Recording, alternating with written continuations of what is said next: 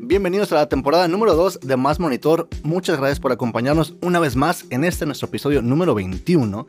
Nuestro invitado es Mario Sánchez, representante en México de la distribuidora digital CD Baby y miembro fundador de Austin TV. Mario nos dejó algunos consejos para ti, tal vez que estás empezando tu proyecto de manera independiente y algunas maneras y herramientas de trabajar la distribución digital, entre otras cosas. Y también platicamos un poco de Austin TV. ¿Van a regresar o no? Lo puedes escuchar en este episodio. No te pierdas nuestro contenido en esta nuestra nueva temporada. Síguenos en las redes sociales, en la plataforma de podcast que tú quieras. Síguenos en YouTube, activa la campanita y no te pierdas esta, nuestra segunda temporada. Nos vemos.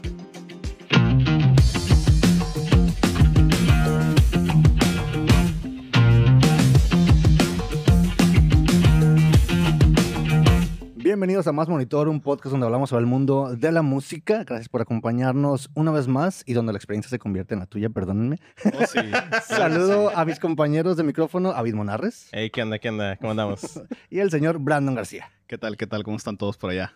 Un saludote para todos. Gracias por acompañarnos en esta nueva etapa, nuestra segunda temporada. Estamos empezando un nuevo formato de manera remota. Vamos a tener nuevos invitados muy chidos, así que gracias por acompañarnos el día de hoy. Ahí nos comentan también qué, qué les parecen, a quién quieren que invitemos. Pues ya con Zoom, a donde quieran. ya no hay ¿eh? límites. A donde ¿eh? quieran. Ya no hay límites a partir de ahora. Podemos invitar a quien sea. Así es. Para esto pago el internet, pues. Oigan, y bueno, pues la industria musical ha tenido un desarrollo muy, muy grande a través de los años y nos- los músicos independientes, bueno, no son la excepción. Las herramientas y la manera en que estos pueden trabajar evoluciona y actualmente, bueno, tenemos que digitalizarnos y buscar diferentes maneras de poder llegar a la gente y trabajar de manera más eficiente. Y para eso tenemos hoy a un buen invitado que nos va a ayudar a entender un poquito más sobre ello. Un súper invitadazo que está del otro lado del monitor. Así Cabe es. destacar, ¿verdad? O sea, no estamos en el lugar y para esto tenemos a Mario Sánchez, a.k.a. Un Chavo. aplauso, por favor. Uh, representante de México en CD Baby y y fundador de Austin TV, para los que tienen la. Gracias. ¿Qué onda, Mario? ¿Cómo andas? Todo bien, gracias por invitarme, qué chido saludarlos. Eh, siento que David es el vocalista de Él mató a un policía motorizado. es, la, es la barba y lo gordito. Supongo ya te lo han dicho, pero bueno, gracias por invitarme. Y aquí estamos, y bueno, este, este tema siempre me encanta, y más con la pandilla de Tijuana, que mi familia, eh, mi, mi papá tiene dos hermanas, una de sus hermanas vive en Ensenada, y bueno, Tijuana, y siempre Tijuana para mí ha representado familia, pues. Así que gracias. Yeah. Qué chingón, qué bueno tenerte por acá, Mario. Y pues, la verdad, queremos platicar contigo sobre esta ondita de la distribución musical, que es ahorita creo que de tu fuerte, con lo que estás trabajando. Vienes trabajando con CD Claro. ya por un par de años. Y obviamente, pues por ahí tal vez van a salir otros temas que tienen que ver con la música y con tu trayectoria por acá. Oye, Mario, ¿qué tal si nos ayudas un poquito para arrancar? Eh, para tal vez aquellos que no te conocen o que no este, ubican bien tal vez lo que andas haciendo. ¿Qué es CD Baby? Y am, cuál es tu posición de ese lado.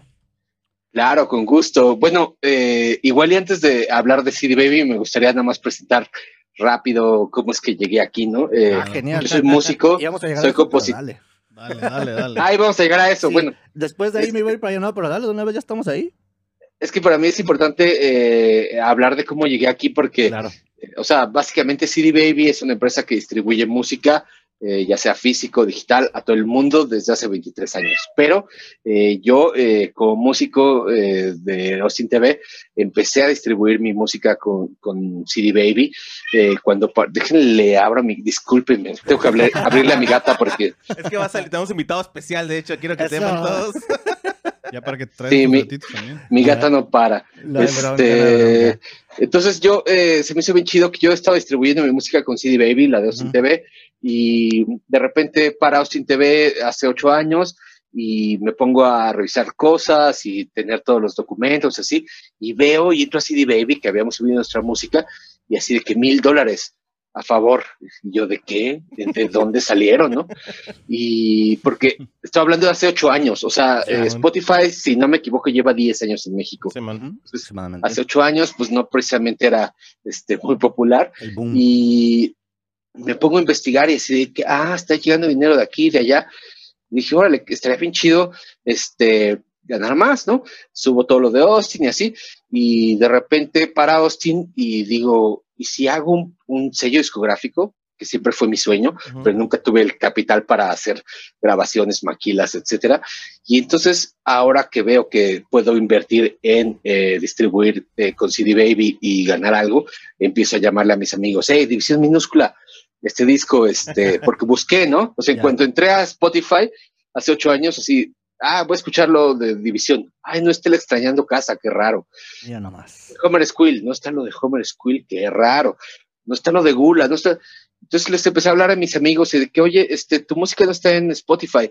Eh, ¿No quieres que te ayude? Sí, tú sabes, yo sí. Dame permiso y lo subo.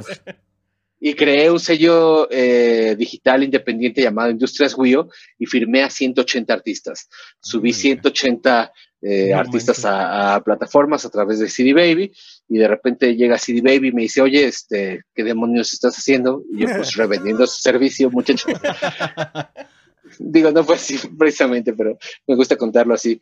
Y me dicen, bueno, ¿y no quieres trabajar para nosotros? Y yo sí, ¿qué, qué hay que hacer? De que, bueno, conoces esto, esto, esto. Y yo sí, perfecto, bienvenido. Y empiezo a trabajar para CD Baby. Entonces, desde hace eh, ya van cuatro años, eh, represento a CD Baby y es una empresa que se dedica a distribuir música eh, independiente en todo el mundo y eso, o sea, es un servicio de músicos para músicos y por eso es que estoy aquí, ¿no? No hay letras chiquitas, no hay este, malas ondas, la mayoría de los que trabajamos aquí somos músicos y no sé, la verdad es que como músico, eh, cuando paró Austin, mi currículum era de, ¿qué sabes hacer? Pues tocar la guitarra, ¿no? ¿Qué has hecho? Pues canciones bien chidas, según yo, pero este, Pero no por allá. pues no Ah. sé qué te pueda ayudar a hacer en esta chamba. Y, y la verdad es que agradezco mucho que CD Baby me, me, me, me abrazó, me, me arropó y me invitó. Y ahora, bueno, eh, he aprendido un montón. Me siento muy, muy eh, feliz y agradecido con, con la empresa y sobre todo con los colegas músicos que han confiado en mí, porque siento que parte esencial de mi gestión es ser músico hablando con músicos. Claro, claro. Que interesantemente ahorita lo que comentas, ah, al parecer cuando estaba pasando esto que, que estás ah, narrándonos, por ahí algunas personas pues te, se mandaron a CD Baby contigo, ¿no? Algo así pasó que ya sabían que estabas haciendo esto y fue como que pues eres el que lo está haciendo, más bien creo que tienen que ir con él, a él es el que, a él es el que están buscando, ¿no? Fue por ahí más o menos. Sí, sí, bueno, la, la historia que les conté es la historia que me gusta contar porque es más divertida, pero sí, Pero no es esa. La parte donde No, no, pero es CD parte, Baby. de, es parte de, ¿no? sí, no, pero vale la pena también contar la historia real. O sea, eh, yo tenía este sello llamado Industrias Wio y yo distribuía, eh, o sea, era un sello digital, distribuía con CD Baby y así, y de repente estoy en un Vive Latino y está este chico que se llama, este, ay, no me acuerdo su nombre ahora, eh, bueno, pues es un chico de, de Uruguay. Eh, y yo ya sabía quién era, lo ubicaba, estaba en el bar del Vive Latino, en el VIP, y yo no tenía nada que hacer, él estaba solo y dije, güey, y lo- me gusta contarlo también esto porque es esencial que quien se dedica a cualquier cosa rompa el hielo de esta forma, ¿no? Yo fui y le dije, oye, este, pues te conozco, sé quién eres y este, nada más te quería decir, me dedico a esto, le dejé mi tarjeta, no me peló, pero para nada. Bueno, 15 días después me marca y me dice, oye, me acaban de ofrecer este trabajo de CD Baby para representarlos en México, pero yo soy de Uruguay, no tiene sentido. Yo, pues, pues bueno, gracias. No estaba seguro yo hasta ahí. Al otro día veo a Fabricio Oneto, Mopri, eh, quien fue manager de Plastilina, de, este, eh, ¿cómo se llama? Control Machete, etcétera nomás. y le cuento, oye, es que me ofrecieron esta chamba de, de CD Baby. Me dice, casualmente a mí también me la ofrecieron. Yo tampoco la quiero, pero que eres tú. Entonces llega eh, por dos lados la, la sugerencia de, de mi persona CD Baby. Me entrevistan y prácticamente, pues eso, o sea, sabía todo, conocía la plataforma y eso, y, y me llaman. Y para mí ha sido bien chido, pues, les digo, sobre todo por eso, porque, eh, y me gusta contar esto porque es como, eh, yo antes de entrar a CD Baby daba clases de guitarra eh, para niños en una escuela llamada School of Rock. Y un día llega un niño que le dejé de tarea, este, haz una canción con cuatro acordes, eh, dos cambios y listo. Llega el siguiente martes, no la traía. El siguiente martes no la traía. Y para el tercer martes no la traía. Y yo de, ¿por qué no estás haciendo la tarea? Es que tengo mucha tarea de biología, no sé qué. Yo de amigo, con todo respeto, estás en el camino equivocado, porque tú deberías de estarle diciendo a tu mamá que no hiciste la tarea de biología por hacer la canción que yo te estoy pidiendo, porque así es la música. La música tiene que ser así. Si no, vas a sufrir un montón. O sea, eh, todos los que estamos en la música como músicos, así hemos comido atún de la lata y un bolillo. si tú no estás dispuesto a eso, está bien, pero entonces hay un montón de, lugares donde puedes trabajar en la música. No todos tienen que ser músicos, no todos tienen que ser compositores. Hay gente de luces, gente que hace escenarios, managers, etcétera. Y para mí fue bien chido eso porque lo confirmé cuando, cuando sucedió esto, ¿no? De yo no, cuando paró, yo ya no quería seguir arriba del escenario, ya no quería sobre todo viajar 10 horas de aquí a, Monterrey o tres días a Tijuana en la camioneta. Eh, no porque no me gustara viajar, sino porque, no sé, o sea, creía que mi tiempo tenía otras formas de aplicación y, bueno, lo he ido confirmando. Y que tú con lo que nos comentas, tú sí eres de la idea de que sí se puede vivir de la música, ¿no? Lo has mencionado. Ah, claro. Eh, sin ser músico necesariamente, ¿no? Brandon también es un ejemplo de ahí que sí el higher gun del Brandon. Sí, para, para mí es bien chido eso de haber estado en School of Rock dando clases, porque un día llega el papá de una chica que además era las chicas que cantaban más chido en la escuela. School of Rock es una escuela que recibe a, niños y niñas desde que pueden hablar y pararse solos hasta que a los 15, ¿no? Entonces esta chica tenía 14, 15 y llega su papá y me dice, dile a mi hija que no va a poder vivir de la música. Y yo de perdón, señor, pero no le puedo decir eso. ¿por? Pues porque yo llevo toda mi vida viviendo de la música, o sea, desde los 17 años. Claro que se puede vivir de la música, pero hay que, hay que cambiar quizá a veces el, el, mindset, ¿no? O sea, no, y siempre le digo a los músicos con los que hablo, pues lamentablemente no todos somos John Lennon, no todos somos Juan Gabriel. Entonces, si no es Juan Gabriel, si no es John Lennon, hay otros caminos. Pero si te gusta la música, puedes vivir de la música sin problema. O sea, básicamente no todos como toquín y irte de gira y andar de party y andar... O sea, lo que hemos aprendido como con, con ya con varias gente es como de, pues vato, o sea, yo empecé a lo mejor tocando con una banda y ahorita ya soy stage manager, otro ya soy label manager, otro ya este, es ingeniero en audio, o sea, es como abrir, como tú dices, a lo mejor cambiar el contexto de cómo es lo que es vivir de la música, ¿no? O sea, puedes vivir como artista, claro que puedes vivir como artista, pero ya aprendimos también que es darle, darle, o sea, es darle con ganas y constancia. Y la otra es ver el negocio por el otro lado. A lo mejor tienes actitudes un poquito más administrativas, a lo mejor más creativas o visuales, pues también puedes tomar fotos, puedes ser administrador, no sé, la verdad, o sea. La industria, la industria de la música es gigante. Y es lo que muy amplia. muy, muy amplia. Oye, Mario. O sea, yo me siento muy afortunado por haber vivido los dos lados. ¿no? O sea, con Austin eh, nos fue increíble. Digo, no es que fuéramos millonarios, pero vivíamos de eso. Y ahora de este lado, pues sí, o sea, de que se puede, se puede, pero no todos podemos ser rockstars, ¿no? O sea, no todos podemos ser León Larregui. Está bien, pues, entendámoslo. Un saludo para León. claro. no, y es genial, o sea, pero neta, no todos, o sea. No todos se pueden. ¿Quién de ustedes o yo? Ninguno de nosotros es León Larregui. No es que esté bien ni mal. Pero ese güey es, es realmente un loco, ¿no? Y, y eso es lo que se necesita para ser un León Larregui, un frontman, un compositor y, un intérprete de ese, de ese nivel, igual que Juan Gabriel, ¿no? Entonces. No, ya estamos ahí. Otras ligas. ya no llegamos, ya no llegamos ahí. Oye, pero Mario, bueno, pero me imagino que de alguna manera tu trayectoria con Austin TV, bueno, te da, algún, te da algunas herramientas, ¿no? Algunas tablas para lo que estás haciendo ahora. Entiendes la mentalidad del músico, entiendes del, de, de esa mentalidad de que quiere ganar dinero de ello, quiere poder vivir de ello. Y si nos damos tal vez ya más a la parte técnica y de lo que haces, ¿por qué crees entonces que actualmente es, las bandas o los músicos independientes deben estar al tanto de todas esas herramientas como lo que hace CD Baby o lo que provee CD Baby? ¿Y de, por qué deben de saberlo y de qué manera pueden aplicarlo para, para su funcionamiento?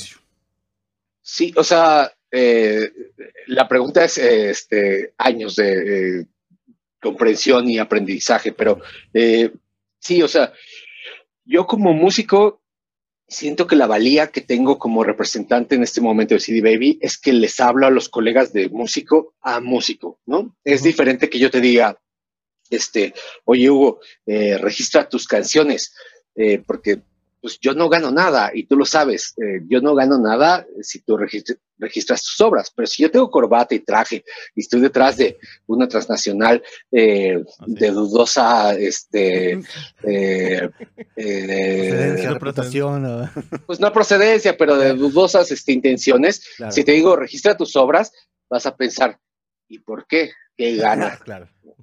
Entonces, ¿qué, eh, gana él con decirle que la registre ya? Exacto. Entonces, a partir de eso, eh, y se me hace de las cosas más chidas que he experimentado eh, en mi carrera, que es eh, aprender a hablar con todo tipo de artistas. Yo puedo hablar ahora, después de cuatro años en CD Baby, con eh, un señor o una señora de 70, 80 años que simplemente quiere subir su música porque, bueno, ya su carrera no precisamente la va a explotar, pero quiere tener ahí este, su música y con una niña o un niño de 15 años que está empezando. Entonces, he aprendido a hablar con ambos lados y con todos los, los medios y ha sido súper chido. Y me gusta mucho poder decirles, oye, eh, ¿qué estás buscando? Justo hace rato estaba hablando con una banda que me decían, oye, es que este, queremos entrar a, los playlists y no sé qué, pero hacen este, una música similar, digamos, a Hubastan, Korn y así. Yo digo, oye, es que tu música no es que no sea válida, pero no está de moda. ¿Cuántos playlists hay en Spotify para eso? Uno. Entonces, puedes, sí, hay que buscar entrar al playlist, pero ¿tu música va a ser válida por estar o no en el playlist? No. ¿Qué tienes que hacer? Divertirte, disfrutarlo. Y hay muchos tipos de hacer, digo, muchas formas de hacer música. Puedes hacer música para llenar estadios, ese es un camino, y hay música para eh, expresar lo que sientes. Entonces, si tú quieres llenar estadios, el camino es muy distinto. No está mal ni bien, es tu camino y es el camino que hay que tomar pero si quieres eh, expresar algo y ser más este, experimental y así, pues bueno, este es el otro camino. Entonces, primero decidir eso, y eso me gusta mucho que eh, siempre, siempre antes de decir cualquier cosa, siempre les digo, con todo respeto te lo estoy diciendo. No, no, no estoy juzgando, no estoy diciendo que está bien y que está mal. Simplemente me estás preguntando, te quiero responder y te quiero responder, como les digo hace rato que hablé con estos chicos, si ustedes están haciendo música para llenar estadios, están en el camino equivocado, porque Hubastank y Korn y así no está de moda ya y no está llenando estadios. Si lo quieren hacer por diversiones, y bueno, sigan adelante y sí, trabajen y usen las herramientas y todo, pero tengan desde el inicio claro, porque si no es, es eh, mucho eh, deterioramiento emocional y eso es lo que hay que evitar, ¿no? Y también siento que juego un poco el, el, el papel de psicólogo, amigo. pues es que es bien gacho, o sea, es bien gacho que un artista te diga, oye, mi música, ¿por qué no funciona? Y la escuchas y dices, no, está de huevos, pero no tiene más de dos mil plays. Y me dice, oye, ¿por qué no sé qué? Pues no sé, o sea, pero tu música está chingona. Si no funciona este, a niveles grandes, pues no pasa nada, pero decide tú primero por qué la haces, si no, pues cambia, no pasa nada, pero eh, me duele mucho cuando me dicen, entonces tengo que dejar de hacer este son jarocho para hacer reggaetón pues mm. no sé, si es lo que tú quieres, hazlo, pero no me parece que sea uno u otro. Pues sí, ya. Oye, pero, entonces en el caso tal vez, bueno, creo que sí es un, punto, un punto a favor. Si ya pasó tal vez una música, pero estás haciendo música vigente o actual, lo que se está escuchando, estas personas, vaya, vigentes, ¿de qué manera pueden entonces ellos utilizar estas herramientas? ¿O qué crees que sea lo principal para ellos que, que les diga, ¿saben qué? Tengan en cuenta esto, registrarse aquí, uh, subir a estas plataformas, ¿qué es lo más importante ahorita para los que están empezando? En cuestión de distribución y de tal vez de trabajar su marca. Claro, eh, o sea, eh, las herramientas están para quien sea, no tiene que estar algo de moda o lo que sea, pero eh, digo, es una gran lista, pero lo primero que yo haría sería revisar, si estás empezando, revisar que el nombre que elegiste de artista no exista eh, otro artista que se llame igual, porque es súper común que me marque, oye, es que me llamo, no sé, hueso. Me meto ocho huesos eh, en Spotify. y yo de que, güey, es que ya hay muchos artistas, o sea, aunque haya uno más, ya perdiste. O sea, no hay dos Radiohead, no hay dos The Beatles, no hay dos Pink Floyds. Y, eh, y me dicen, bueno, pero puedo cambiar hueso con Z. Yo sí, pero suenas pésimo en una entrevista de radio de que, hey, búsquenos como hueso con, Z, ¿no? Tienes que explicar más. Sí, tienes que explicar eso, exacto. Y, y, haciendo alusión al arte eh, plástico, y Abelina Lesper lo deja clarísimo, yo soy eh, hay gente que odia a Belina, a mí de verdad que yo la admiro, y ella deja muy claro, si tú tienes que estar al lado de tu obra para explicar de qué se trata tu obra, tu obra ya no está funcionando de la forma que debería funcionar. Entonces, si tú tienes que estar diciendo, yo no soy este hueso, sino este otro hueso, o con Z, o sin H, lo que sea, ya estás perdiendo, estás perdiendo credibilidad y potencia. Entonces, yo empezaría por eso, empezaría por crear música que me guste, eh, tener eh, una buena imagen, trabajar la imagen desde, desde todo, ¿no? O sea, desde los instrumentos que usa la banda, cómo se ven, las Es decir, es un tema inmenso, pues podemos hablar de eso una hora, pero creo que no es la idea, pero sí eso, o sea, eh, hay mucho que hacer. Y, y, lo más importante fuera de eso es, primero, eh, siempre le digo a los, a los músicos con los que hablo, si lo que tú quieres es ser famoso o famosa, hay muchas formas más sencillas de lograrlo que haciendo música. Y no está mal querer ser famoso o famosa, de verdad, o sea, no está mal. Pero si tú quieres ser eh, eso y lo haces a través de, y lo intentas a través de la música, te vas a dar un montón de golpes en la cabeza. Entonces, si quieres eh, eh, lograr algo en la música es porque te gusta la música, porque amas la música, porque tienes algo que decir, algo, algo que proponer. Y si no, de verdad que, o sea, ahí está Juan Pazurita, ahí está Luisito Comunique, o sea, hay otras formas. Y no los estoy demeritando. Bueno, Juan, un poquito, pero.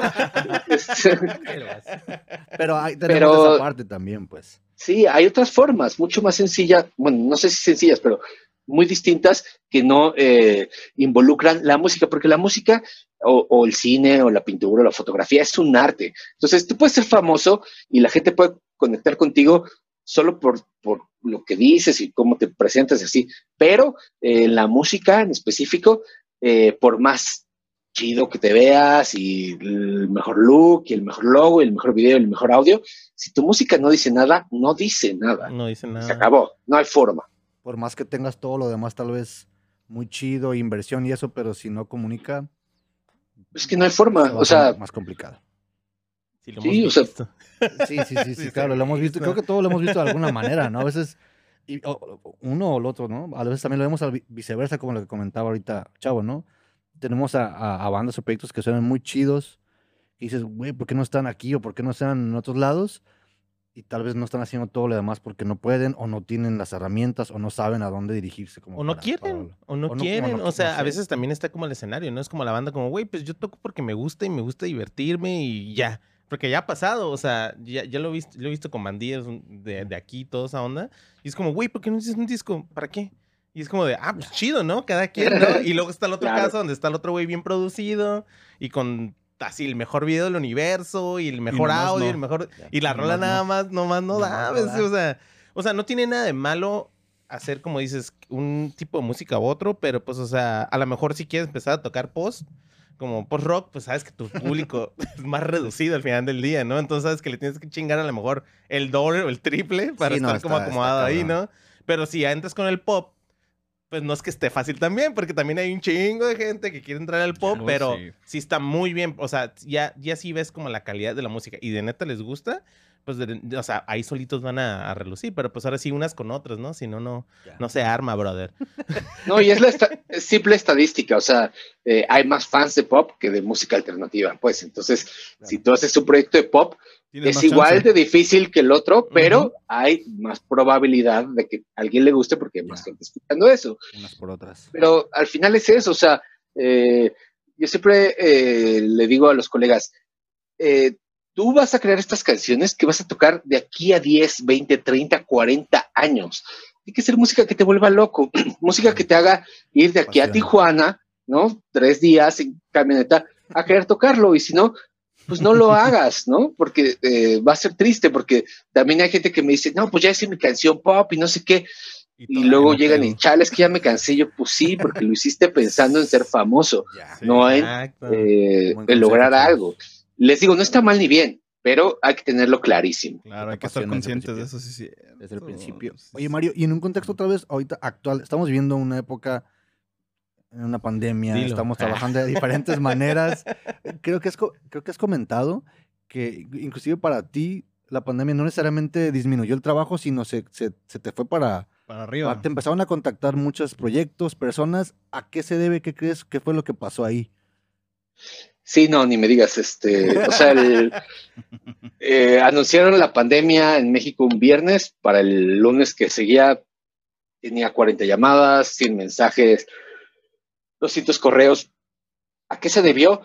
Primero eh, veo dos o tres olas, es decir, la primera ola de, exceso de chamba que recibí fue, no exceso de chamba, llamémosle exceso de eh, necesidad o de, más bien, eh, de muchos músicos buscando hacer algo. Primero era como, oye, este, pues bueno, creemos que la, la, pandemia va a durar uno o dos meses, este, quiero detener mi lanzamiento o quiero eh, eh, sacar este demo que tenía, o cómo ves si, si me espero dos meses después para lanzarlo. Después vino la siguiente ola que fue, oye, este, ahora sí quiero lanzar esto, o lo que sea, o qué hago, ¿no? Muchos me decían, ¿qué hago?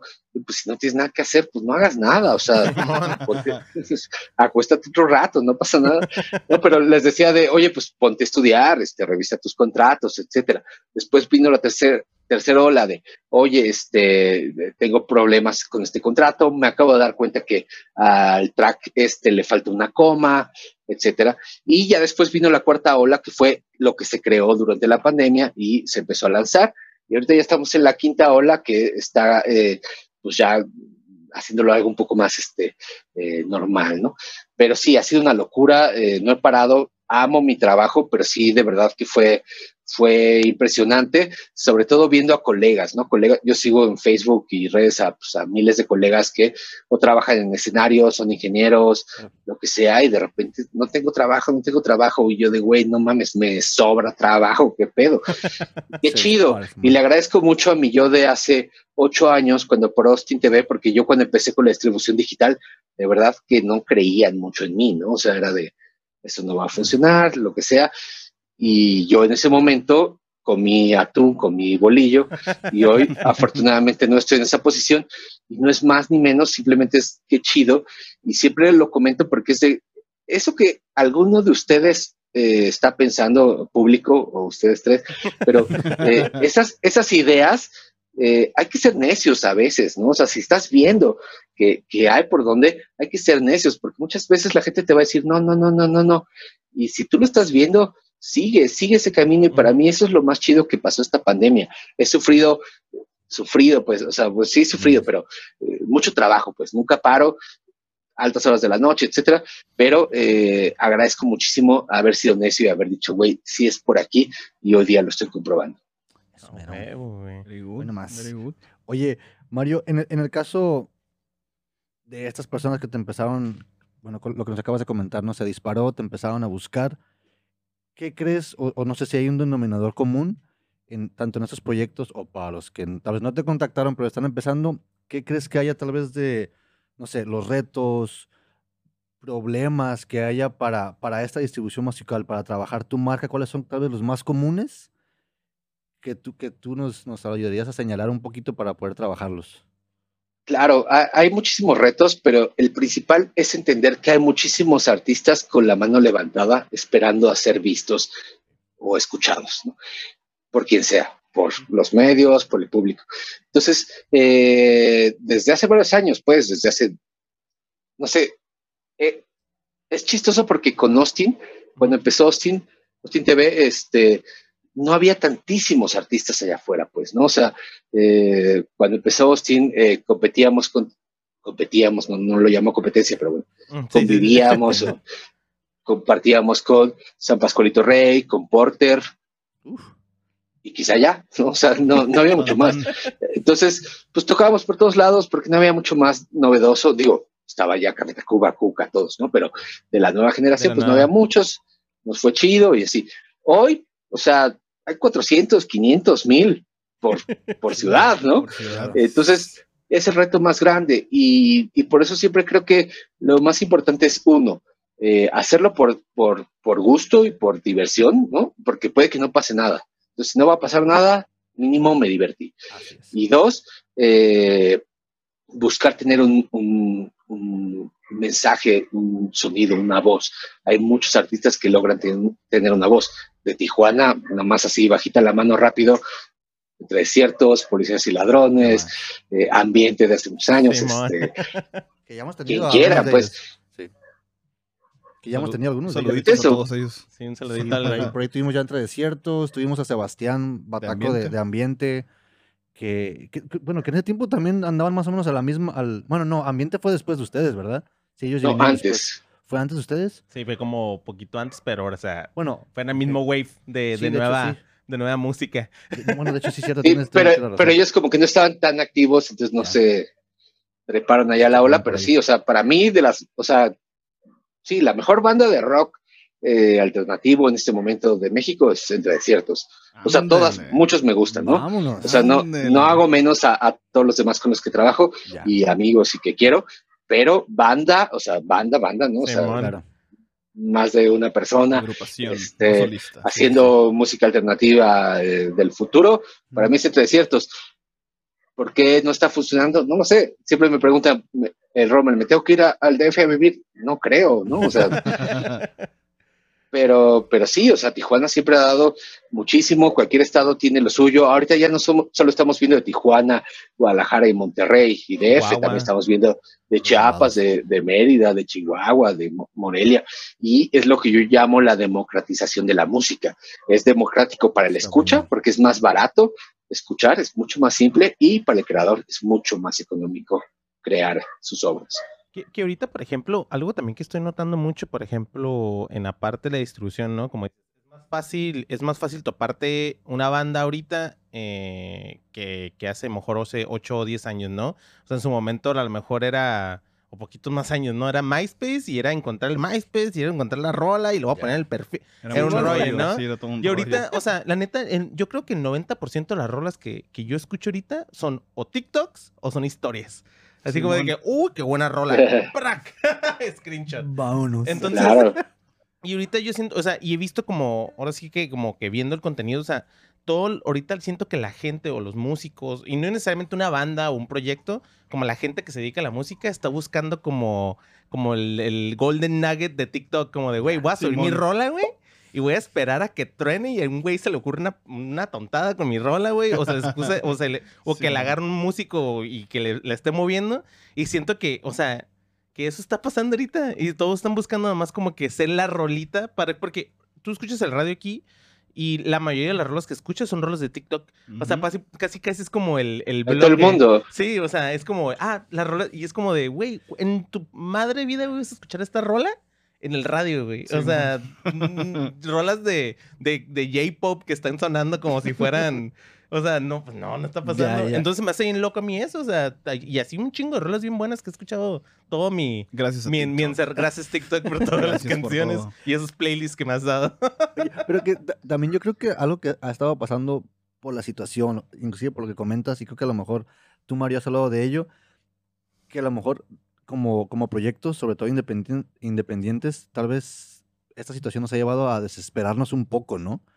Como de, no salimos, no, no, no podemos tocar, ¿qué hacemos? Y si no conocemos las herramientas, y con, como tú dices, con TikTok, no sabemos si, si hacemos música o nos convertimos en, genera- en generadores de contenido, si somos youtubers, si O somos... las tres cosas, cuatro cosas. Ajá, no, me imagino que has hablado de eso tú, ¿no, Mario? O sea que ahí cuál sería la, la recomendación, no desesperarnos, ¿qué onda?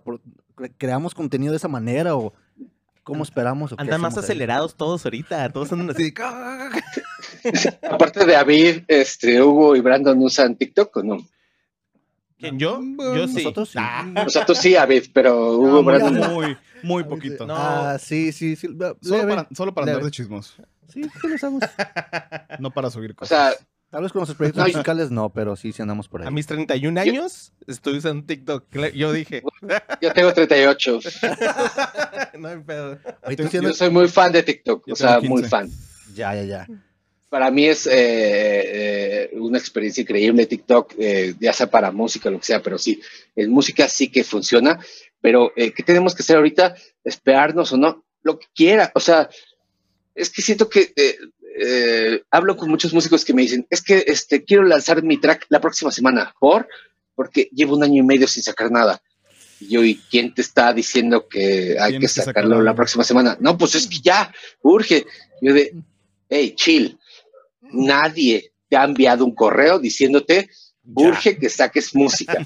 Te lo han enviado, es uno.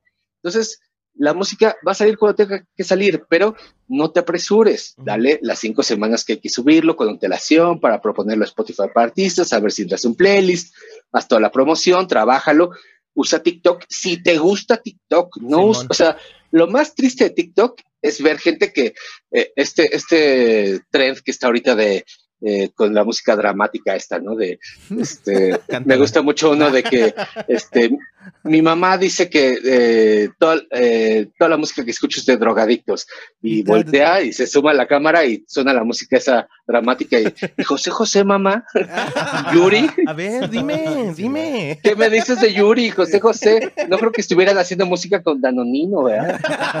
Este, no, creo que no, la neta no. Entonces, eh, pero ese es un trend bien hecho, pero, o sea, ese mismo trend lo puedes usar sin entender TikTok y quedas, pero, o sea, quedé, ¿no? O sea, quedas completamente como tonto o tonta porque no has entendido TikTok. Entonces, si no entiendes TikTok, no lo uses de verdad, no lo uses, ¿no? Y dependiendo de la música, o sea, si haces jazz, no sé si TikTok es lo tuyo, tal vez sea Facebook o correo o, cartas, correo postal, de bromenda. Pero, este, eso, o sea, hay que utilizar las herramientas que estén a tu alcance para lo que tú estás buscando. Y si hay que usarlas, pero tampoco creo que el músico tenga que ser un todólogo, ¿no? O sea, no se tiene que convertir ni en youtuber, ni en este Instagramer, ni publicar. O sea, siempre me dicen, es que tengo que publicar los lunes, los miércoles y los viernes a las 3 de la tarde. Güey, qué hueva. Si haces eso, va a ser súper aburrido porque lo estás haciendo a huevo, pero no dejes de publicar seis meses. O sea, publica constante, pero lo que tú quieres, lo que traes en mente, eh, y no solo hables de ti. O sea, el, el yo, yo, yo, yo, es súper cansado como sea que lo veas. Entonces, publica, hey, este, estoy a favor del aborto, en contra, estoy a favor de la legalización de la marihuana, en contra, me gusta el color azul, el verde, eh, matemáticas es azul o es rojo, ¿no? O sea, hay muchos temas de los que hay que hablar sin ser político y sin que tengan que ser de ti a huevo, porque si ya te están siguiendo, pues ya sé quién eres, ya sé que sacaste algo, ya vi que publicaste 40 veces, dime algo más, hazme conectar contigo y entender un poco más de ti, porque al final, ¿qué es lo que hace? Piensen en Café Tacuba, ¿no? Café Tacuba, eh, no sé, el baile y el salón. Es un gran track desde el inicio, pero no se hizo tan enorme hasta que un chingo de personas nos enamoramos o dedicamos ese track a alguien. Entonces, es esperar, es, eh, es, un vino, es esperar a que esa música conecte y conecte con momentos de la vida de la gente que escucha. Y mientras tanto, pues, ¿qué hay que hacer? Pues si no tienes nada que, o sea, Radiohead, ¿qué hacen redes? Absolutamente nada. O sea, yo sé que es difícil, es difícil compararse con Radiohead, pero o sea, es un gran ejemplo, pues no hacen absolutamente nada y cada vez que sacan algo es un quitazo. ¿Por qué? Porque va bien. Si Radiohead todo el tiempo publicara mi desayuno, Tom York, ¿no? Así. ya estoy aprendiendo a abrir más el ojo, güey. ¿Qué onda? Con el aire de frente y no sé, acá bien. Mataría todo, mataría todo. Depende del proyecto, depende la idea, depende el momento. Y ahorita en pandemia, pues nunca habíamos experimentado esto. Entonces hagan lo que quieran, pero no hagan nada que no tenga nada que ver. Me buscan músicos de que, oye, ¿qué opinas si hacemos recetas de cocina en Instagram Live? Y yo, pues. Está bien. No sé, su, música pues, habla de su música habla de comida.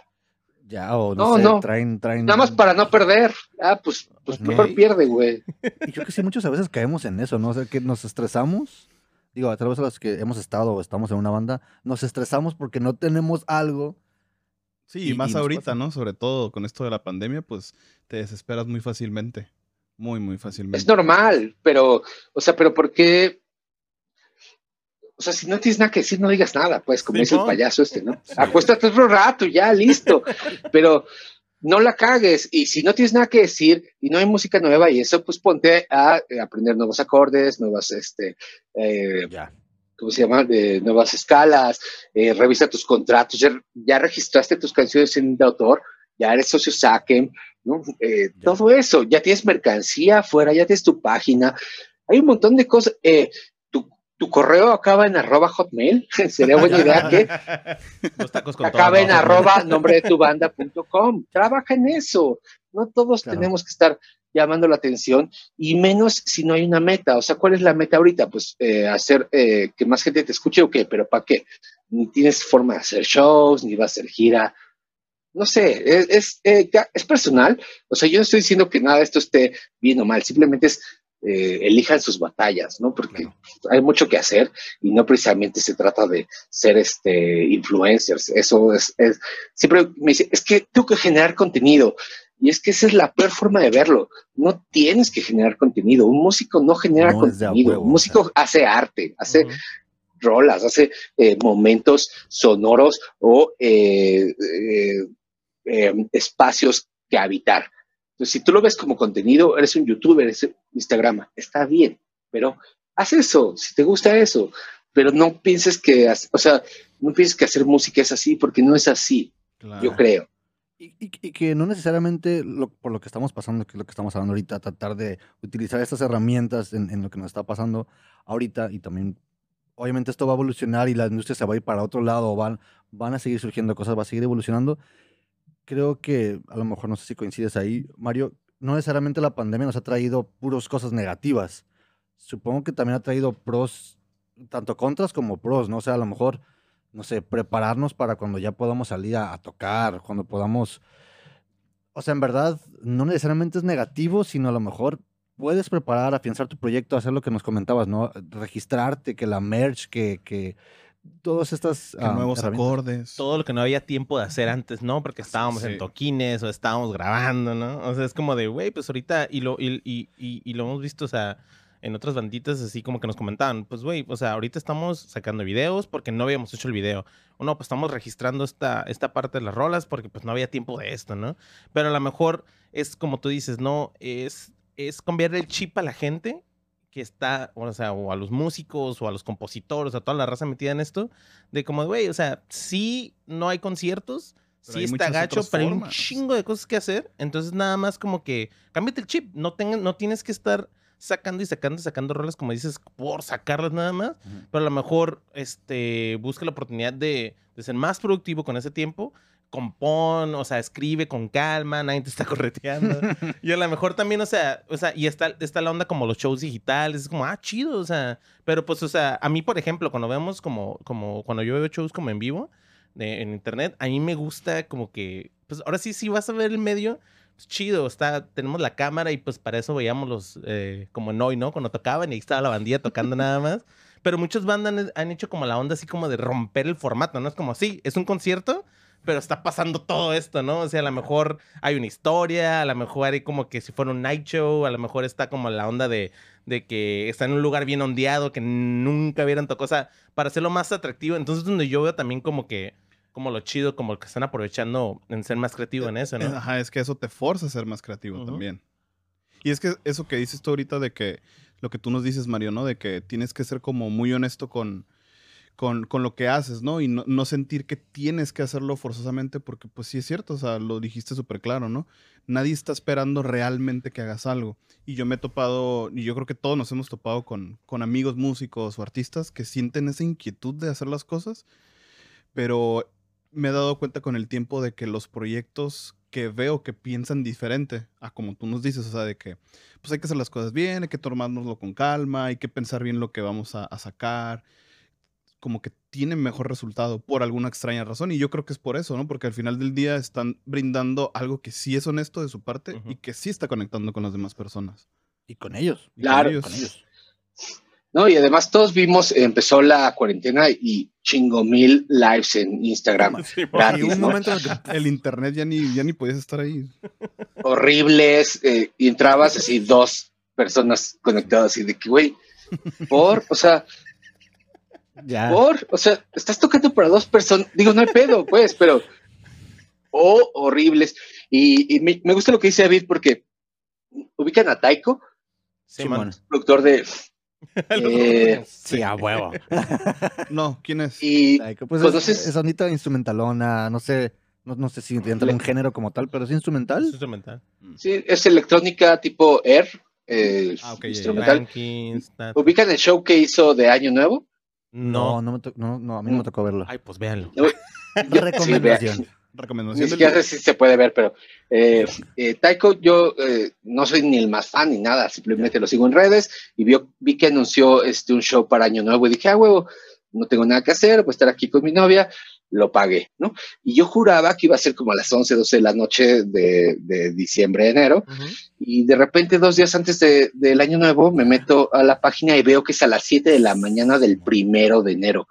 Yo de qué, por whatever. Nadie Eh, se va a pues ya, levantar. coto- cotorreamos y así, y de repente pues nos quedamos despiertos hasta las 7, empieza el show y empieza en medio de un bosque en Los Ángeles a las 7 de la mañana y se ve que está congelado, que se está muriendo de frío y está tocando ahí súper sencillo, había dos, dos cámaras y un dron y eh, no sé, 10 luces alrededor en círculos y tres síntesis su compu, súper sencillo y empieza de noche, sigue, sigue, sigue y de repente empieza a salir el sol y de repente empiezan las cámaras a estar detrás de él y se ve cómo están las montañas y sale el sol por ahí y empieza a sentir el calor este güey y yo así de no seas mamón, estamos viendo un, eh, eh, Un amanecer. ¿cómo se llama? Un, un ritual, sí, un, un- Sí, un Simón. amanecer, pero es el primer amanecer Simón. del nuevo año Ah, bueno. después del año más culero que ha vivido la humanidad.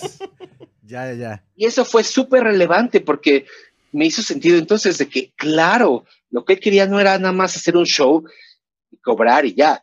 Lo que él quería era hacer un ritual de bienvenida al primer sol del nuevo año, Oh, viniendo desde la oscuridad hacia la luz. Y ahí me quedé así de, güey, seas mamón, porque lo veías tocando y estaba congelado, o sea, le veías las manitas, los teclados tenían hielo, Se le rompían los dedos. pero aguantó vara porque esa era la misión, ¿no? O sea, recibir al primer sol con esta música. Ese tipo de, de momentos es muy difícil, obviamente, encontrar un momento así, pero es lo que hemos visto muy positivo, muchas cosas más, ¿no? Pero eso es de lo más positivo que he visto en la industria, ¿no? Este tipo de, de lives, porque contraté muchos lives y muchos fueron de, bueno, pues, pues sí, pero lo pude haber visto en DVD, no sé si está en vivo, este lo puedes ver hoy y no significa lo mismo, Sí, porque claro. ese día significó eso, el, la bienvenida al primer sol del nuevo año. Entonces, eh, hemos visto cosas muy hermosas y obviamente ojalá nunca hubiera pasado esta mierda, pero eh, hemos visto cosas chidas y muy, de- muy- y, y muy lamentables, y- pero bueno, aquí estamos, ¿no? Sí, y que curiosamente, creo que tú decías ahorita, Mario, empezamos a ver estos lives, obviamente al principio pues estaban como que todos estaban tratando de entender cómo iba a funcionar, ¿no? Y de repente sí empezamos a ver una evolución en los shows, pero de repente también siento, bueno, no ha sido como que 20 años, todo fue en, en- en varios, en un par de meses. Parece que sí, pero- Parece que sí. Pero no sé si a ustedes les pasó que también empezamos a ver una, una fila de lives que parecían como los mismos. Era como ver. Podías irte a YouTube a ver el mismo show que habían tocado no sé Sí. en dónde y mucho mejor Inclu- decías. "¿Por qué incluso lo, re- pagar?". lo repetían. Sí, en festivales, como una banda tocando en un festival y luego en otro, y era lo mismo. Ya. Simón. El de Molotov, ¿te acuerdas el de Sí. Vancomer que Sí, salía? porque muchos de esos conciertos pues son pregrabados, ¿no? Pero A, a lo que voy con ello yo- es que, a mí- bueno, a mí me llamó la atención cómo. Yo no recuerdo haber visto. Bueno, sí, pero tal vez no fue tan. Mm, tan pronunciado o no lo veíamos tan seguido. Que empecé a ver a varias bandas que se iban a tocar como los discos completos que no tocaban ya. Ah, Simón. O, o que, que tú amabas esas rolas, pero ya no las tocan porque tal vez ya están en su nueva música y veías cómo preparaban un show live de su primer Sí. disco, de la primera al final, y yo me enamoré, o sea, yo, uno de los que vi, por decir, fue de, ah, uno de Emmerich, me gusta mucho, por ahí se aventaron dos de los primeros discos y fue como, güey, eso yo no lo había visto con Emery, ah, huevo, entonces ahí fue como, ok, ya estamos algo Up Kids, Goldfinger, varios lo hicieron. varios, ¿no? y ¿Y qué Estuvo bien chido. Pero, pero fue eso, no fue de. O sea, siento que ellos lo hicieron más por, por hacer, o sea, por gusto. ¿no? No fue de para llamar la atención, ¿no? Y ese fue, no sé si es error, pues, o sea, está bien. Solo, qué chido que también ya lo vivimos, ¿no? O sea, para mí con la chamba que hago, estoy en la Ciudad de México, la Ciudad de México, para quien no la conozca, es, No muy grande. Entonces es de, eh, oye, nos vemos aquí y no sé, está a cinco kilómetros, pero puedo hacer media hora. Entonces, oye, ¿para qué nos vemos en persona si lo podemos hacer en videollamada? Entonces yo buscaba desde antes de la pandemia hacer videollamadas y siempre era, no, no, es que en vernos. persona, en persona. empezó la pandemia y todo es videollamada y yo lo agradezco muchísimo porque es de, güey, qué chido esto, estamos aquí, ¿no? A distancia y estamos conviviendo. Y es bien, o sea, es que no, digo, sería mucho más chido estar ahí juntos y Claro. abrazarnos y eso, pero, pero no le quita lo humano ni, ni la trascendencia de nuestra charla, ¿no? Ya. Entonces, creo que, eh, ojalá, repito, nunca hubiera pasado esto, pero sí creo que aprendimos muchas cosas. También aprendimos a saber quién sí vale la pena eh, visitar, ¿no? Como amigo o amiga, este, el valor de la familia, ¿no? no puedo ver a mis papás, pero pues puta, los amo y ahí están, ¿no? O sea, creo que aprendimos muchísimas cosas y en la música lo que más aprendimos fue que eh, eh, ahí están los artistas eh, creando y, y también no precisamente sale uno, o sea, a mí me llama la atención que eh, vi un post eh, ahí por finales de diciembre del 2020, los 50 discos más chidos del 2020, y yo de, no mames, ¿cuáles? ¿En qué momento escuché? No, y hubo seguro 300 o 1000. Yo así de, ¿en qué momento escuchaste 50 discos, güey? Entonces, eh, también traemos los músicos esta onda de, güey, hay que sacar y no sé qué. ¿Tú qué sabes que lo que estás publicando hoy va a ser descubierto en cinco o seis años? El chiste es hacerlo, no Simón, estar ya. en los top charts. ¿Me explico? Toda la gente que era true, ahí se notó de volada. Si eres bien true, ahí estabas tú de seguro. Oye, Ma- Mario, ahorita que mencionas eso de los top charts, que creo que a lo mejor es algo que también a veces nos preguntamos como músicos o los que están empezando, ¿Cómo le entras a eso? creo que es un, Simón, es un buen tema, ¿no? Muchos ¿no? estamos buscando a veces como cómo entramos en, un, en, en uno de los playlists de Spotify, de esos que te van a escuchar todos. ¿Qué- ¿Cómo funciona ¿Cuál ahí, es la, Mario? cuál es O la sea, dinámica? En verdad, en verdad puedes pagar, en verdad, ¿cómo le haces? ¿Cuál es tu visión ahí? Eh, bueno, no, en teoría no se puede pagar, o sea, hasta donde yo sé no se puede pagar. Eh, me hace sentido porque eh, no sé qué plataformas usan ustedes para escuchar Brandon, Hugo, Spotify. David. Pues Spotify, Spotify. Spotify, YouTube. Y, y consumen los playlists de Spotify, o sea, no el 50 Mm, más populares. Consumo, eh, los- más playlists de compas Sí, yo que también. yo sé que es como que traen como que una onda y digo como, ah, este este güey trae uno que se llama New Beats, pues vamos a ver qué está escuchando este güey, ¿no? O, o como les dije, ¿no? O me, o me jalo uno de TikTok, estoy escuchando uno como de indie japonés y yo como de, vamos a ver qué tal Sí, está el indie sí, sí. japonés, ¿no? Entonces, Por ahí va, por ahí va. a huevo, o sea, eso es como Eso mi- escuchas, ¿no? En su momento, sí, está en perro playlist. Este, en su momento recuerdo también como que con Mi pan. Mi pan. tenía la necesidad de escuchar como música pop, si quieres, bueno, no sé, como lo que está en el radio, ¿no? Como que es lo que está en onda por quedar bien. Ajá, o sea, como en el main para andar en onda, ¿no? Y escuchaba los playlists como de ah, el top 50 México. Y es como, ah, pues vamos a ver qué está escuchando la gente en México, ¿no? O eh, indispensables, se llama el playlist, ¿no? De, De acuerdo, no yo le pregunto por. Diga, diga, diga. No, no, sí, digo, sí, tenemos ya todos los títulos de playlist, ¿no? Como por la mañana con tu café, por no sé. Yo hago los míos, bro. Sí, sí, sí. Así se llama el playlist. Sí, güey. No, yo digo, yo hago mis playlists, pero sí de repente he visto y pues sí salen cosas chidas. Brandon es más under. Sí, no. Puro post-rock. Ah, yo, No, ¿qué pues? Yo preguntaba porque eh, eh, la pregunta que hacen eh, eh, la voy a responder con mucho gusto, pero eh, Spotify para mí, eh, el sonido de Spotify para mí no, no es el, eh, el- Mejor. el mejor. Calidad.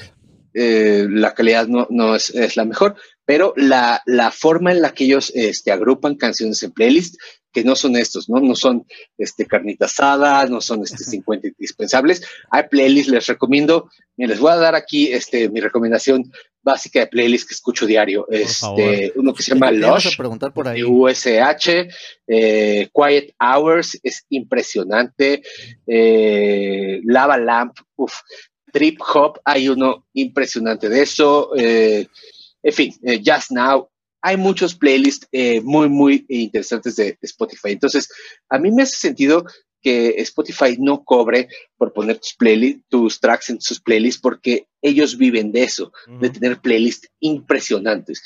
Yo conozco a dos personas que hacen playlists en Spotify México y son personas que las conozco desde hace muchos años y son impresionantemente eh, chidos o chidas eh, eh, en su eh, eh, interpretación musical, ¿no? O sea, eh, tienen siempre el conocimiento máximo. Entonces, no es cualquier persona quien hace un playlist de Spotify, ¿no? O sea, no es Claro. cualquiera. Eh, entonces, para buscar el, el- el apoyo de Spotify, lo primero que necesitas es tener ya un canal de Spotify, es decir, un, Un el perfil. nombre de tu banda y que tengas un perfil. Entrar a Spotify para artistas, si estás con CD Baby es muy fácil y ya que tienes eso, hay que subir un sencillo de preferencia, más que un EP, con cuatro o cinco semanas de antelación. La primera semana es para que la plataforma de, distribución como CD Baby lo apruebe y las otras cuatro semanas para que aparezca en Spotify para artistas en el área de upcoming y puedas proponerlo a los playlists. De esa forma, Spotify tiene cuatro semanas para escuchar tu track y si le gusta, si hay espacio, si le hace sentido, si muchas cosas, lo apoye. Pero mm. tienes que darles cuatro semanas mínimo para que lo escuchen, porque reciben muchísima música. Pero he visto todo tipo de casos. O sea, he recibido tracks de reggaetón super pop, así que dices, puta, esto va a estar dentro de los playlists, no entra a ningún lado. Recibo un track así súper experimental, y este, instrumental, electrónica de, sustancia, y entra a tres playlists en, este, en Berlín. Entonces, sí, sí hay oportunidad, pero hay que intentarlo, hay que trabajarlo y eso, o sea, hay que entender que hay, hay para todos, pero hay que estarlo intentando todo el tiempo. Claro. Oye, oye Mario, yo tengo, yo tengo una pregunta que se me acaba de ocurrir. Digo, porque supongo que, y, más ahorita como en este, en estos tiempos, ¿no? De la pandemia, de que pues hay artistas que, que tal vez ya estaban viviendo de la música o, aspiran como a, hacerlo de tiempo completo. Este, pues ahorita no hay, no hay muchas formas como, como músico, como, como artista, de generar ingresos. Y una de las formas y de las ventajas de ahorita de lo de las plataformas es que puedes generar ingresos de, del streaming, ¿no? ¿Tú a partir de qué número consideras que un artista, una banda ya puede generar ingresos como para vivir, digamos, hay dos, tres? ¿A partir de qué número de, reproducciones, pues? Entiendo la pregunta, pero depende cuántas latas de caviar consumas a la semana. Este. Son tres. Mm. ¿Cuántos, Dos latas ¿cuántos Ferraris tengas? No, ¿Dos latas pues. de atún de agua? un virote, un bolillo. sí, compras este Tuni o Dolores, ¿no? Este, ¿Cuál está ¿En qué precio? No, pero que tal vez, ¿en qué punto ya pueden empezar a... Ajá. Ah, entiendo perfecto, no estaba bromeando. Este, eh, uno, eh, antes de responder esa pregunta, uno, es un grave error eh, depender solo de la distribución digital para tu, para tu ingreso. Yo siempre hablo de la medusa. La medusa, al menos espero, tenga cinco este, tentáculos, ¿no? Entonces, uno es la distribución digital, otros son los shows en vivo, otro es la mercancía, otro las regalías autorales y el quinto es la sincronización de tu música con películas comerciales, etcétera. Entonces, eh, y lo vi, artistas que solo dependían de su distribución digital, pues sí, estaban sufriendo. artistas que tenían distribución, eh, sincronización, mercancía y todo, o sea, sí, lo sufrieron también, pero solo les faltaba un tentáculo, ¿no? Los shows en vivo. Entonces, eh, un número que te diga así de que a partir de este número empiezas a, vivir bien, te digo, depende de cuál sea tu estilo de vida. Eh, más que eso, yo los invito no a ver un número, sino a, entender que eh, tienes que tener todo esto para poder vivir de, la música. Eh, siempre, no, no desde, o sea, no, con Spotify, o sea, con Austin, la primera vez que a Austin nos pagaron, o sea, por show, nosotros ya llevábamos dos o tres años ganando dinero de la mercancía que vendíamos en los shows, ¿no? Entonces, Austin principalmente vivía de la mercancía al principio, luego de los shows pagados, luego de eh, la sociedad de autores y compositores que nos pagaba regalías, luego de la sincronización. Todo, todo, todo, todo va haciendo sentido, pero tienes que tener todo, si no, es muy, muy difícil. O sea, vaya, para vivir, o sea, para que no tengas que trabajar, tener 10 millones de plays, o sea, para no trabajar, pues para tener un sueldo ah, de 20 mil, 30 mil baros al mes. Ya, vámonos. 10 mil millones, ¿verdad? Sí. ¿Qué tal trillón? Ah. Ahí vamos, ahí vamos, Mario. Nosotros de este lado, como que ahí vamos apenas. Oye. pero sí es un error verlo así, o sea, de verdad hay que verlo como un todo, o sea, si no, claro, claro. un ecosistema. Estás perdiendo, estás perdiendo de todos lados. Que ahorita, o sea, que sí es cierto, o sea, lo primero es lo más fácil, yo creo que es, a lo mejor lo más obvio a veces, y lo más fácil es vender merch, y más si te vas como de gira. Es como tal vez. muchos no lo hacen. Ajá, yo lo voy a hacer, pues y luego, pues que me den 100 varitos por la camisa. Que por cierto, Mario, estaba platicando con un compa hablando de Merch Justin TV, porque me dice, le, le- le comenté, ¿no? Como, ah, vamos a tener invitado este, a, a Chavo de Justin TV. Me dice, oye, dile, ¿por qué esos viniles están, están tan caros? Están tan caros de Y yo como, ¿qué pedo? Me dice, güey, o sea, un vinil en un grupo La de- reventa. Simón dice, Simón, güey, sí, andan sí. como en 4 mil, 6 mil pesos un vinil de Justin TV. Y yo como de, Pues dije, eso pues, vale. ¿Pero güey, qué? porque nomás los conseguías en los shows, Ya, porque ya. es lo que había. Digo, por una parte está chido.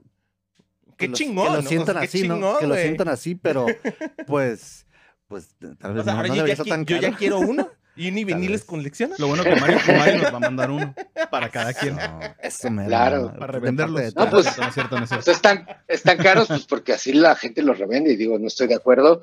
Pero también, pues bueno, pues así es el Es- mercado, Es ¿no? una pero, mafia el- la, lo- la colección de viniles. ¿eh? Lo que está o sea, aprendiendo. nuestros vinilos, nuestros discos, en general, todo lo que hacemos o hicimos o hemos hecho siempre ha estado a un precio estándar. Pero sí, he visto discos de que 10 mil baros y dices, verga. Simón. Está, está- está cabrón. No sé si alguien lo compre, pero pues, pues Sí, bueno, sí, también sí. se siente chido de qué Ahí chido que nos, saber que nos que, avisen. Son como joyitas, Ahí ¿no? Si Ya. han, si han tenido por ahí algo así, una experiencia así con, con, o sea, con la música de Austin o algo, pues ahí nos lo dejan en los comentarios. Oye, Mario, aprovechamos prácticamente ya que andamos en la recta final. Este, Sí. nos vamos a ir sin un par de preguntitas. No queremos a veces preguntar lo mismo de siempre, tal vez que te preguntan sobre Austin. ¿Por qué se llama Pero, Austin TV? ¿por qué llaman Austin TV? Pero, oye, ya que mencionas el, el conjunto de, de- de cosas que has mencionado ahorita, para aquellos tal vez que no están al tanto, si no me equivoco, el año pasado, ¿no? Entraron con Fontana Bella a Spotify, que se dio este, este momentum de, de que, no sé, se hizo como trend y... Sí, me empezó a salir de la nada ¿no? en Ya. Spotify. Yo, ah, es un chingo que no he escuchado Austin TV. Ay, ¿qué, qué pasó, Mario? ¿Qué, qué los, qué, los, ¿Qué los llevó a hacerlo? ¿O por qué fue el momento ahora para hacer algo así? ¿Cómo se sintió, ese, Eh, ¿cómo se sintió ese, ese, ese... Ah, estuvo de huevos, estuvo de huevos.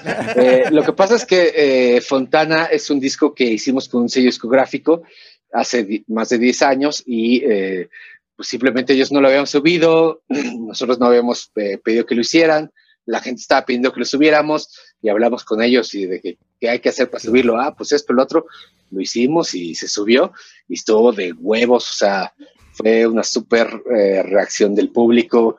Este, se creó un playlist en Spotify llamado Simón. Rock, que es Math Rock de Latinoamérica y de todo el mundo. Estamos en la portada todavía. Increíble, pues. Y pues nada, pues suerte y cosas de la vida. Y, y- pero, o sea, pero, por ejemplo, Marduk, que es el track más popular de, de ese disco, lleva 50 mil plays. Es, es a lo que voy, o sea, si Austin TV se presenta hoy día en cualquier venue, lo llena, seguramente. No estoy este, alardeando, pues, No, es lo ya, que yo creo. Eh, pero no tiene tantos plays. ¿Por qué? No sé, da igual, ¿no? O sea, eh, y es a lo que voy desde el inicio de la charla. Los números no importan, lo que importa es eh, eh, eh, el, El, el el brother. corazón, el, lo que le pongas ahí, ¿no? sí, el mito, lo que haces, lo que creas y, y eso. Y hay muchos artistas, estoy seguro que muchos artistas eh, no representan los plays que tienen con lo que llenarían. Claro, en- de, las- en de algún las lugar. dos, y a veces de las dos formas, ¿no? Tanto el que, el que a lo mejor es muy bueno y no representa, y a lo mejor el que tal vez, bueno, a veces también es cuestión de percepción, ¿no? Pero hay unos que Sin dices, duda. y, y tienen como, revienta, ¿no? Y es como que, Es que luego también. No, yo lo he visto. Artistas con 2 millones, 3 millones de plays tocan en la Ciudad de México en un venue y hay 30 personas. ya está, está cabrón.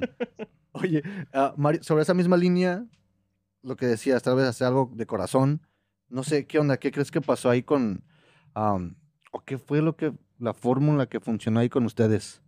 Porque hasta la fecha, no sé, la gente les está pidiendo que regresen, pasó lo de Fontana Bella, ¿qué crees que fue a lo mejor lo que a ustedes les funcionó? Y no sé, ta- tal vez estaríamos la pregunta del millón si van a regresar o van a hacer algo. El fan. ¿Qué harían tal vez diferente? No sé. Perdón, pero hay que preguntarlo. No, bien, gracias. O sea, ¿qué hicimos bien? Eh, no lo sé, creo que lo que hicimos bien es que realmente nunca pensamos en vamos a hacer música para que nos escuche la gente. Fue vamos a hacer música para nosotros, divertirnos. Eh, lo mismo de los disfraces y los este, atuendos, ¿no? Fue, güey, pues estaría chido, sí, a huevo, nos van a pelar, nos van a tirar mierda, nos da igual, pasémosla bien, hagámoslo. Y les digo, nunca fuimos a buscar a la radiodifusora, nada, pues fue de, güey, pues, que las cosas pasen. Creo que eso es lo que hicimos bien. Lo que creo que ha hecho que eh, ahora sí considero que Austin se ha convertido como este mito, pues, es eso, que siempre fuimos leales y reales eh, con la banda. O sea, para, para los cinco integrantes de Austin siempre Austin era un ente aparte. Entonces, cuando decidimos parar fue de que, güey, el ente Austin TV no merece hacer un mal disco. Entonces, si no vamos a tener un gran disco, no lo hagamos. No hacemos nada. Y, y creo que eso es eh, parte eh, fundamental de, de, lo que está pasando ahora. Y tampoco creo que si regresamos vamos a hacer así de que 10 mil shows de 2 millones de personas. Pues no, pero es bien chido saber que hay gente ahí y que esté interesada. Y si un día regresamos, qué chido. Y si no, no pasa nada pero está bien chido que siempre fuimos bien definitivos, ¿no? O sea, de que, güey, este disco tiene 600 copias, listo, hay 600, se chingó, ¿no?